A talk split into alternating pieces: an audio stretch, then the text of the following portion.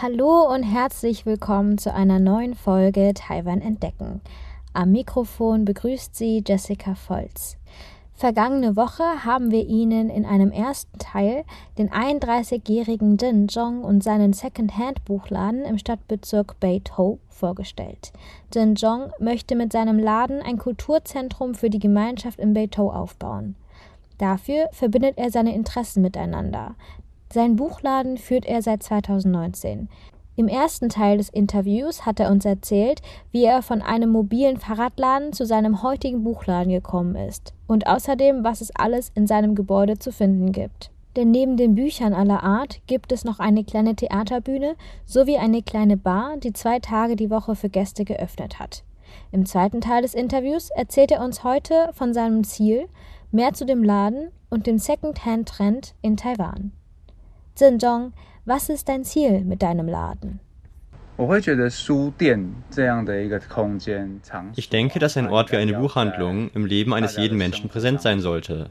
Seit meiner Kindheit hat mich meine Familie immer in Bibliotheken und Buchhandlungen mitgenommen. Aber es ging nie explizit darum, dass wir in eine Buchhandlung gehen, um Bücher zu kaufen. Es ging vielmehr darum, dass wir so die Möglichkeit dazu haben, auf neue Themen zu stoßen, die wir sonst nicht auf dem Schirm gehabt hätten.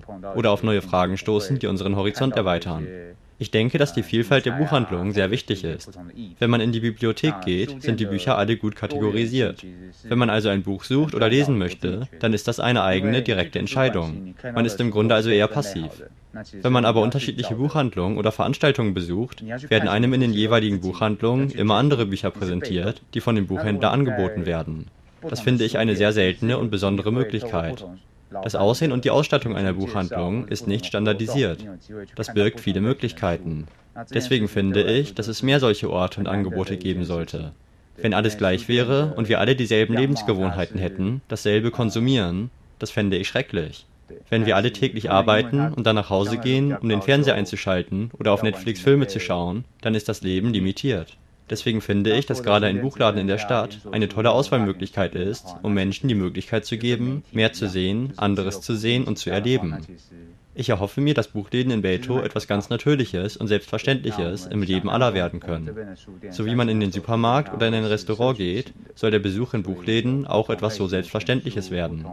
Es soll auch ein Ort sein, der von allen besucht werden kann, für junge und alte Menschen. 对，不会只是年轻人来的地方而已。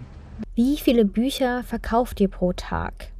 平均下来一天大概三到四。Im Durchschnitt verkaufen wir drei bis vier Bücher pro Tag.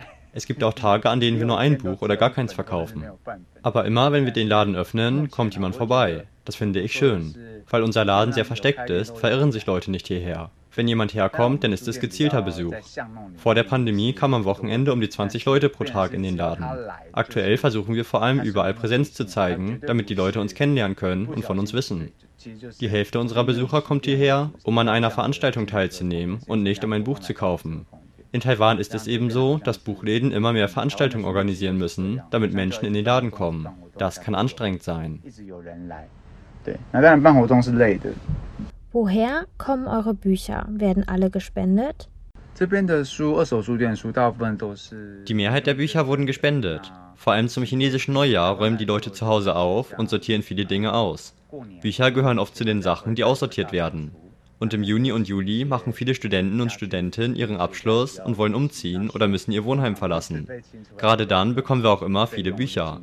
Wenn der Wunsch geäußert wird, helfen wir auch beim Aufräumen und Sortieren der Sachen. Wir holen die Sachen zu uns und sortieren sie aus. Bücher sind an sich immer einzigartig. Die Inhalte sind alle besonders. Wenn wir also die Möglichkeit haben, diese Bücher zu sammeln und ihnen eine Chance geben, von Menschen mitgenommen oder benutzt zu werden, die sie brauchen, dann freut uns das. Die Menschen, die ihre Bücher hier spenden, bezahlen keine weiteren Gebühren. Es mag sein, dass für den einen Menschen das Buch keinen Wert mehr hat, aber für jemand anderes kann das Buch noch einen Wert haben.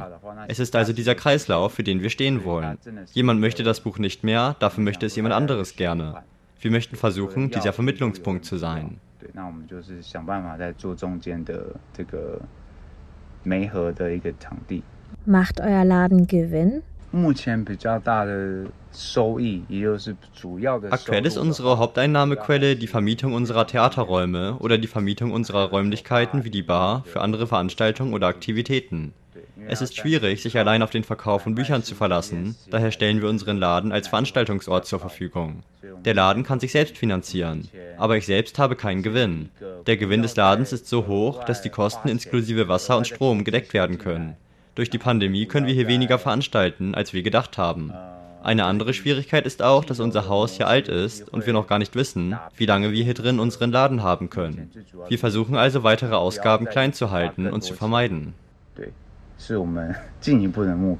Gibt es einen Second-Hand-Trend in Taiwan? So wie ich es hier in Beito beobachte, muss ich sagen, dass es nicht wenige Läden mit gebrauchten Artikeln gibt. Einige davon sind auch mobile Stände, die vielleicht nur einen halben Tag dort zu finden sind. Man kann beobachten, dass immer mehr Stände Secondhand-Artikel verkaufen. Relativ gesehen gibt es noch nicht so viele Menschen, die gerne Secondhand-Artikel kaufen möchten. Es funktioniert so ähnlich wie die Flohmärkte in Europa. In Taiwan entwickelt es sich gerade noch mehr dazu. So werden zum Beispiel Töpfe und Pfannen oder einige Topfpflanzen oder Kleidung verkauft. In den letzten Jahren wurde es hier in Taiwan mehr. Seit ein paar Jahren gibt es in Taiwan auch immer mehr Tauschmärkte. Man tauscht also einen Artikel gegen einen anderen Artikel, ohne es mit Geld zu kaufen. Das hat unter anderem etwas mit dem Gedanken an Umweltschutz zu tun, also dass man nicht weiter so viele neue Sachen kauft. Im Stadtbezirk Tianmu gibt es einen regelmäßigen Bazar, bei dem man seine gebrauchten Sachen verkaufen kann. Menschen gehen also dorthin, um nach kleinen Schätzen zu suchen. Die Entwicklung hier in Taiwan ist noch nicht so entwickelt. Secondhand ist noch nicht so populär. Man hat noch die Einstellung, dass die Dinge vielleicht nichts mehr wert sind und man dafür nicht mehr so viel Geld verlangen oder damit viel Geld verdienen dürfe. Das ist natürlich auf die unterschiedlichen Wertvorstellungen der Menschen zurückzuführen. Aber egal welcher Secondhand-Artikel, ob Bücher oder irgendein anderer Gegenstand, all diese Dinge benötigen Zeit und Energie, diese zu sammeln, zu sortieren, zu lagern, zu säubern oder zu reparieren. Das sind alles versteckte Kosten. Die Angebote, die es bereits gibt, sind schon eine gute Möglichkeit, Secondhand-Trend zu fördern. Man kann über Möglichkeiten nachdenken, wie man vielleicht die Wertvorstellungen und Denkweisen der Menschen verändern und anpassen kann. Ältere Menschen sagen zum Beispiel, dass wir mit unseren Büchern doch keine Kosten haben und daher doch sicherlich sehr leicht Geld verdienen. Aber allein die Anzahl der Menschen, die noch Bücher lesen möchten, ist sehr gering. Wie soll man denn da das große Geld verdienen? Das sind also Denkweisen, die noch angepasst werden müssen. Je mehr Bücher es gibt und je älter diese Bücher sind, sind, desto mehr Zeit wird man für das Sortieren und Instandhalten benötigen. Ich denke, in Taiwan gibt es noch viel Luft nach oben.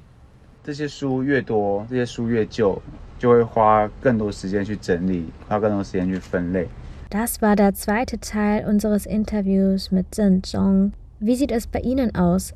Kaufen Sie gerne Secondhand-Artikel? Ob jetzt Bücher oder Kleidung oder andere Gegenstände? Schreiben Sie uns gerne. Vielen Dank fürs Zuhören und bis nächste Woche.